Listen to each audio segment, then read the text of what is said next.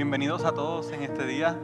Mi nombre es Cristian Acevedo y soy uno de los pastores de esta iglesia. Se puede sentar. El título del sermón de hoy está, es, el sermón de hoy es titulado Una iglesia que guarda la palabra de Dios. Una iglesia que guarda la palabra de Dios y se encuentra en Apocalipsis 3 del 7 al 13. Apocalipsis 3 del 7 al 13. Pero antes de leer el pasaje, me gustaría que pudiéramos entender un poco acerca del contexto en el que se encontraba la iglesia de Filadelfia. Este texto habla acerca de la situación de la iglesia, es una carta enviada a esta iglesia, pero antes de que nosotros podamos entender por qué y para que podamos entender el por qué Jesucristo les envía esta carta a esta iglesia, es necesario poder entender un poco acerca de su contexto. A través de las palabras del apóstol Juan, Jesús le habla, le anima, le exhorta y corrige a las iglesias. Específicamente en esta parte, en Apocalipsis, los primeros capítulos, son cartas hacia las iglesias en las cuales Él tal vez anima, Él exhorta, como dije, y Él lleva a las iglesias a comprender la, gran comisión y, la importancia de tener la primacía en la palabra de Dios y la obediencia a Él. La iglesia de Filadelfia se encontraba en la ciudad de Filadelfia, valga la redundancia, la cual significa amor fraternal. Esta ciudad fue fundada por Átalo II, rey de Pérgamo. Él le colocó este nombre como un símbolo del gran amor que él tenía por su hermano. Es la ciudad más joven de todas las ciudades de Asia Menor. Esta ciudad estaba situada en un lugar estratégico para todo tipo de comercio. Era una ciudad en la cual se trabajaba con la agricultura y estaba en gran crecimiento hasta que ocurrió un gran terremoto en el año 17 después de Cristo. Esto causó frustración en los corazones de las personas que habitaban en Filadelfia. Luego de un tiempo el emperador Tiberio la reconstruyó y por causa de esto la misma se hizo leal a Roma. Esta es la ciudad en la cual se encuentra la iglesia de Filadelfia.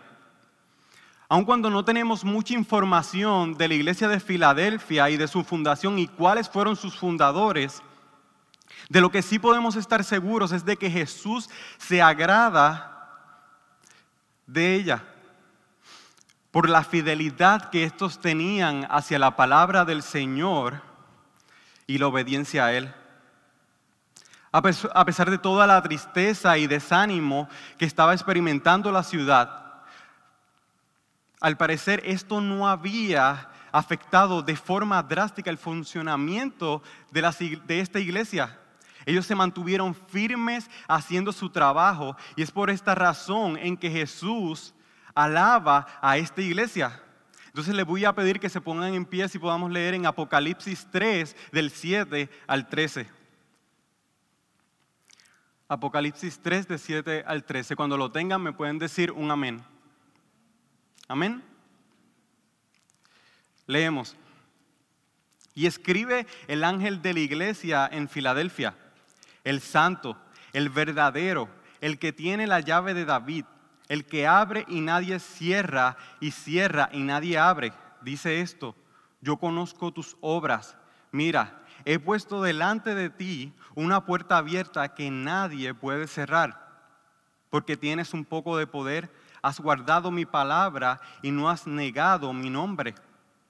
He aquí, yo entregaré a aquellos de la iglesia de la sinagoga de Satanás que se dicen ser judíos y no lo son, sino que mienten. He aquí yo haré que vengan y se postren a tus pies y sepan que yo te he amado, porque has guardado la palabra de mi perseverancia. Yo también te guardaré de la hora de la prueba, esa hora que está por venir sobre todos, sobre todo el mundo, para poner a prueba a los que habitan sobre la tierra vengo pronto, retén firme lo que tienes para que nadie tome tu corona. Al vencedor le haré una columna en el templo de mi Dios y nunca más saldrá de allí. Escribiré sobre él el nombre de mi Dios y el nombre de la ciudad de mi Dios, la nueva Jerusalén, que desciende del cielo de mi Dios y mi nombre nuevo. El que tiene oído, oiga lo que el Espíritu dice a la iglesia. Oremos.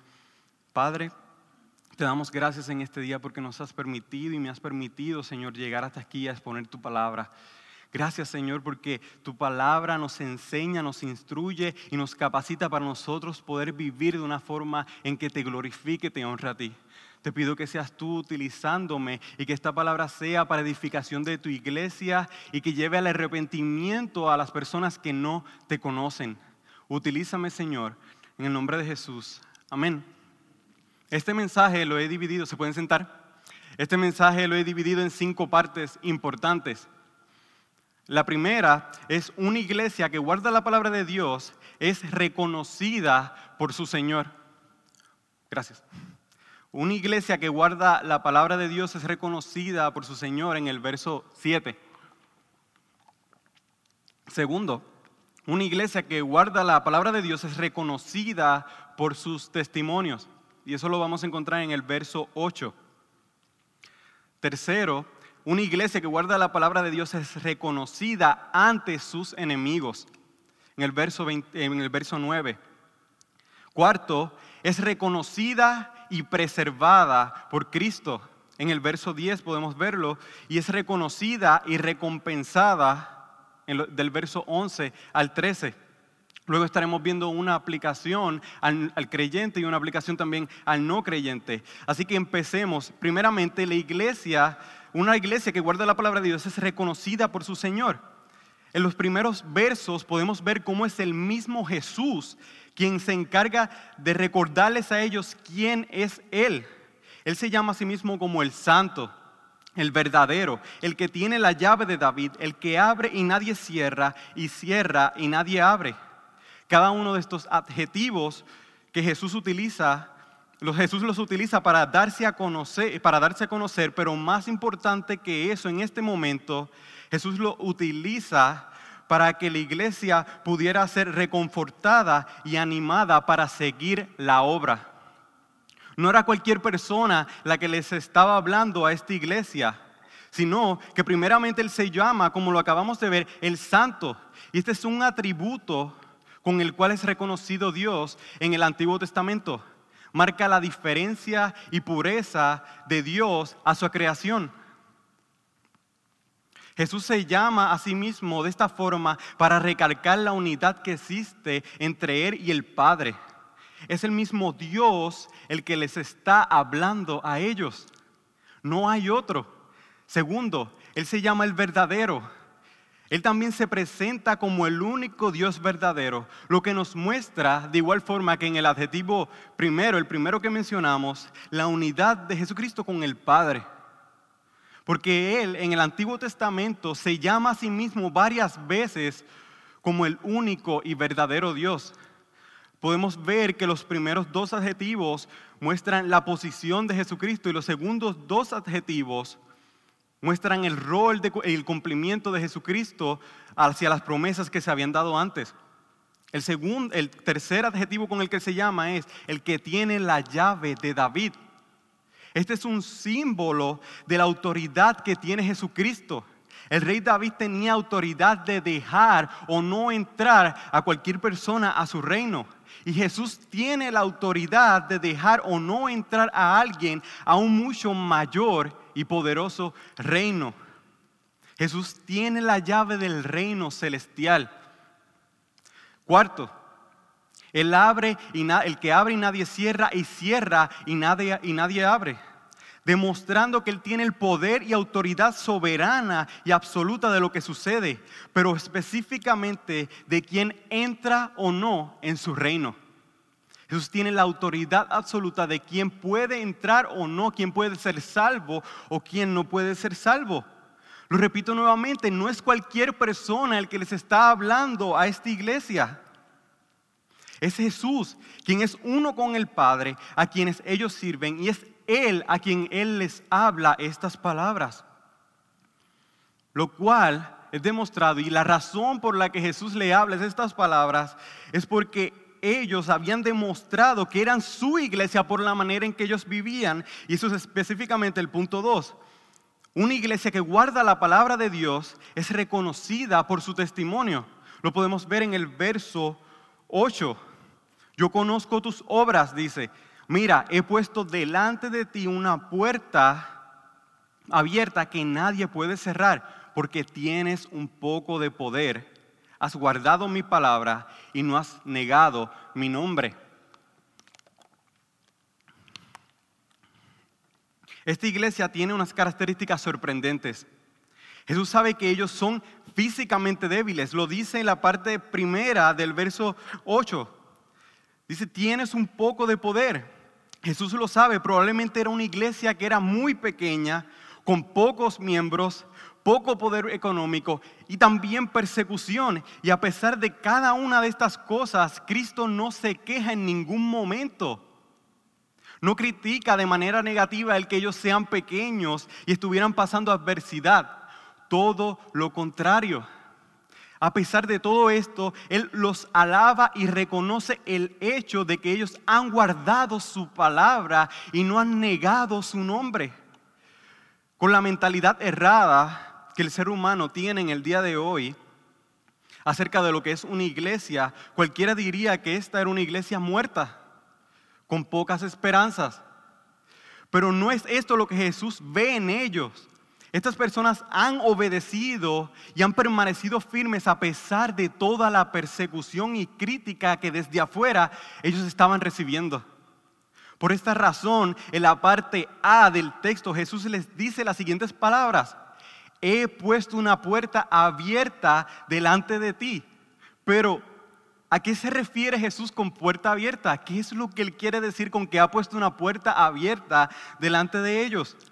Sé que en el día de hoy las personas le han, le han, puesto muchos significados equivocados a lo que estas palabras con puertas abiertas quiere decir. Muchos pueden estar pensando en un mejor trabajo, otros pueden estar pensando en una buena familia, tal vez pueden estar pensando en una promesa lo que no es otra cosa que nuestros propios deseos egoístas. Esto no es lo que Jesús está refiriendo. No, no es una casa grande a la que Jesús te ha prometido en esta tierra. Tampoco es un carro saldo el que te ha prometido. No, no es una vida sin enfermedades. No, no es un negocio, un nuevo negocio o un negocio fructífero. Y tampoco es una vida social agradable. Él se está refiriendo a la salvación tanto de ellos como de las personas que estaban a su alrededor. A esto y solo a esto Jesús se está refiriendo con estas palabras. Filadelfia era una iglesia misionera y Jesús les está diciendo que Él ha abierto una puerta para que a través de ellos muchas otras personas pudieran llegar al comprendimiento, a la comprensión de lo que es el Evangelio. En otras palabras, Cristo les garantiza éxito en el desempeño de la gran comisión. Y esto debe ser el mayor deseo de la iglesia. Es por esto, es por esta gran pasión y fidelidad que Dios les dice que serán reconocidos delante de sus enemigos. Lo que nos lleva al tercer punto. Una iglesia que guarda la palabra de Dios es reconocida delante de sus enemigos, basado en el verso número 9. En la ciudad de Filadelfia se encontraban muchos judíos que de igual de, forma alguna u otra criticaban, se mofaban y perseguían a la iglesia. Estas personas se hacían llamar judíos, pero Jesús firmemente le llama sinagoga de Satanás y mentirosos. A pesar de que genealógicamente estas personas provenían de judíos, ellos rechazaban a Jesús como la promesa antes, como la promesa antes dada de aquel Mesías que vendría. A ellos, al ellos tener tal actitud y rechazo hacia la persona de Jesús, Él les llama sinagoga de judíos. Él eh, eh, ambas, ambas cosas están unidas, tanto el que sean mentirosos como el que sean sinagoga de judíos. Toda mentira en contra de la persona, obra y posición de Cristo es influenciada por Satanás. al cual es llamado en las escrituras como el padre de toda mentira. Ante este tipo de personas, el Señor honrará a su iglesia. Los mismos que se burlaban, criticaban, perseguían y mentían en contra de ellos serían humillados, humillados delante de la iglesia y cada uno de ellos sabrá cuán amada esta iglesia es para el Señor. Esto no significa para nada que la iglesia iba a estar librada de la opresión en el tiempo presente. Ellos iban a continuar siendo perseguidos, muchos de ellos tal vez iban inclusive a morir, pero de lo que ellos podían estar seguros es de que Cristo no se avergonzaba ni se avergonzaría de ellos. Al final toda la iglesia de Cristo prevalecerá. Aunque por un corto de tiempo mientras estamos en esta tierra pueda parecer que el mal está venciendo. Y cada uno de los que se burlaban tendrán que reconocer que aquella pequeña iglesia era amada y valorada por Dios. Qué gran consuelo para nosotros en el día de hoy son las palabras de Jesucristo para la iglesia de Filadelfia. Cuarto, una iglesia que guarda la palabra de Dios es reconocida y preservada. Por haber sido fieles a Cristo, Él les promete que los preservará de la hora de la prueba. Ante la hora de ataques que viene sobre el mundo, el Señor preservará a su iglesia. Nada de lo que suceda, podrá causar que ellos se separen de Cristo. El amor de Cristo por su iglesia los preservará hasta el final. En este momento todos los que amenazaban a la iglesia de una u otra forma serán juzgados para condenación en el fin de los tiempos. Las dificultades que pudieran ellos tener la iglesia en ese tiempo no se, no se comparaba jamás con el juicio que vendría sobre aquellas personas que los perseguían. La iglesia de Cristo será preservada hasta el final y recompensada por la fidelidad que ellos demostraban hacia su Señor. ¿Puede usted ver cómo Jesús nunca promete a la iglesia comodidades? Nunca lo hace. Jesús nunca promete tales cosas. De lo que sí pueden estar seguros es de que desde ahora hasta su venida Él guardará a su iglesia. Y eso es una promesa ciertísima en el Señor. Quinto, una iglesia que guarda la palabra de Dios es reconocida y recompensada. De los versos 11 al 13. En estos versos Jesús asegura que volverá por la iglesia. La frase vuelvo pronto no era mencionada por causa de un juicio que iba a venir o una reprensión hacia ellos, sino de esperanza y aliento para que la iglesia, para que la iglesia que estaba pasando por muchas dificultades pudiera tener esperanzas. Debido, debido a la realidad de que Jesús está por venir, la iglesia estaba siendo animada a permanecer firmes y constantes. Las palabras anteriores que Jesús les da en el verso 10 no contradicen las palabras que vemos en el verso 11. Cuando Él les dice, retén firme lo que tienes para que nadie tome tu corona, Él lo dice anteriormente. Su salvación en este verso, en el verso 11, y lo podemos leer, dice, vengo pronto, retén firme lo que tienes para que nadie tome tu corona. Esto no se trataba de que ellos iban a perder en algún momento la salvación si no permanecían firmes. Su salvación no estaba en juego. Pero esto no debía de llevarlos a sentirse cómodos y dejar de hacer todo lo que estaban haciendo. En otras palabras, lo que Cristo, Cristo les estaba diciendo a esta iglesia era, sigan firmes y obedientes. De la misma forma en que han estado viviendo, así permanezcan. No se cansen. Estas son las palabras de Jesús a la iglesia de Filadelfia. Es el llamado de Jesús a, nosotros en el día de hoy. Él continúa animándoles en el verso 12 cuando les habla de las recompensas que ellos tendrían al permanecer firmes. Él les dice, al vencedor le haré una columna en el templo de mi Dios y nunca más saldrá de allí escribiré sobre, él el nombre de mi Dios y el nombre de la ciudad de mi Dios, la nueva Jerusalén que desciende del cielo de mi Dios y mi nombre nuevo. La columna y el templo representan una seguridad eterna para la iglesia. Este templo del que Jesús habla no es como el templo hecho por manos de hombres, no es, el, no es el, el, templo hecho por Salomón, no, no era ninguna de esas cosas. No era como el templo en el Antiguo Testamento, el cual terminó pereciendo, fue destruido en un momento dado. Jesús les estaba hablando de un templo que Él mismo ha construido y que permanecerá para siempre. Estaremos eternamente seguros en Cristo nos dará una columna inconmovible en su templo, que no es otra cosa que una salvación y una seguridad eternas en Él. Por esta razón, no importa cuán difícil pueda ser este mundo, tenemos una esperanza ciertísima en Cristo Jesús. Nuestro mayor problema ha sido solucionado. Todas las persecuciones que podamos, que podemos sufrir en este mundo jamás se podrán comparar con la salvación que se nos ha sido concedida en Cristo. Es allí donde permaneceremos cara a cara con nuestro gran Salvador. Este es el mensaje que Jesucristo le da a la iglesia de Filadelfia. Pero ¿cómo podemos aplicar este mensaje que fue dado hace prácticamente dos mil años a una iglesia, a nosotros en el día de hoy? Iglesia, de igual forma que la iglesia de Filadelfia, nosotros somos llamados a ser fieles, no importa la situación. Como pudimos ver, esta iglesia tenía poco poder. Jesucristo se lo dice.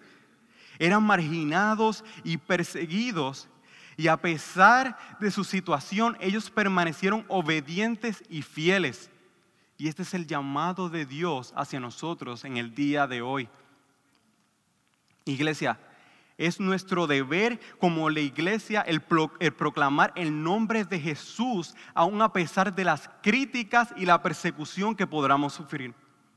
Es nuestra responsabilidad el llevar la palabra de Dios fielmente para que muchos puedan ser transformados por las verdades sabiendo que no depende de cuán aparentemente grande, fuerte o poderosos seamos, sino que servimos a un Cristo resucitado que tiene el poder de brindar acceso a los pecadores a su reino eterno. Dependemos de Él. Dependemos absolutamente de nuestro Señor. No se trata de nosotros, se trata de Él. Iglesia, al igual que la iglesia de Filadelfia, el Señor, nos llama a retener firme, firmes y fuertemente lo que tenemos.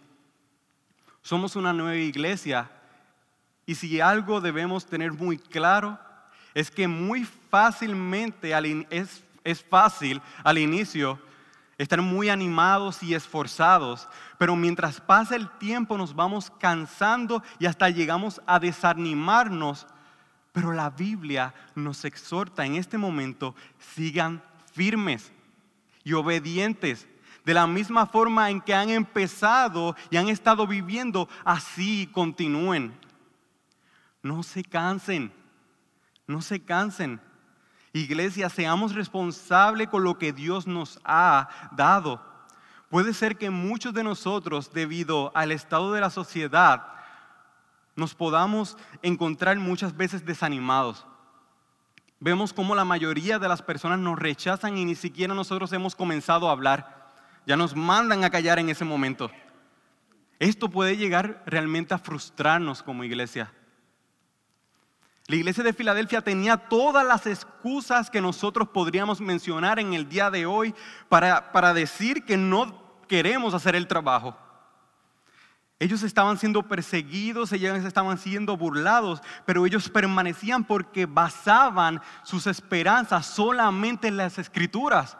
Ellos basaban sus esperanzas solamente en lo que el Señor les decía. Permanezcamos firmes en el Señor como iglesia. Aplicación para el no creyente. ¿Cómo aplicamos entonces esto, todo esto que el Señor les está dando a la iglesia para una persona que no ha conocido al Señor y si hay alguna persona aquí que no le conoce? Si no te has arrepentido de tus pecados y puesto tu fe solo en Jesucristo, no hay posibilidad alguna de que estas promesas puedan ser dadas para ti. Si persistes en rechazar a Cristo, lo único que te espera es la misma condenación que caerá sobre aquellos judíos que negaban a Jesús como el Mesías y que se burlaban de esta iglesia. No hay forma de que serás librado del juicio final si no te arrepientes de tus pecados.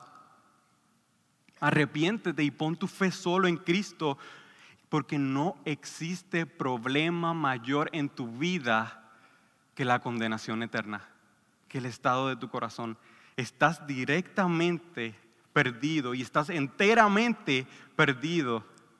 Y te pido y te ruego que puedas arrepentirte de tus pecados y poner tu fe solo en Cristo. El que tenga oídos para oír, que oiga la palabra del Señor. Amén. Oremos, hermanos. Padre, te doy las gracias, Señor, en este día. Y te pido, Señor, por nuestra iglesia. Te pido por la iglesia bautista Ciudad de Dios. Te pido que tú seas fortaleciéndonos y llevándonos a comprender que no existe problema mayor que la condenación eterna y que tú nos has entregado esa salvación podemos fielmente y con contento y con denuedo predicar tu palabra. Ayúdanos, Señor, a ser fieles y a permanecer fieles, no simplemente al inicio, como estamos ahora mismo, sino que podamos ser hallados fieles al final de nuestra obra. Que cuando nosotros, sea que tú vengas o nosotros partamos, podamos estar frente a ti y no avergonzarnos porque hemos hecho lo que tú nos has pedido que hiciéramos. Te pido también, Señor, por aquellas personas que no te conocen, que tú puedas trabajar en sus corazones, que tú seas rompiendo ese corazón de piedra y que puedan entender que no importando lo que tengan en este mundo, si no te tienen a ti, tienen el mayor de los problemas. Y que tú, a través de Jesucristo, has abierto el único camino hacia la salvación. Sé tú obrando en la vida de cada uno de nosotros que podamos ser edificados y reconfortados para seguir tu obra durante esta semana, meses, años y hasta tu venida, Padre. Te lo pedimos todo en el nombre de Jesús. Amén.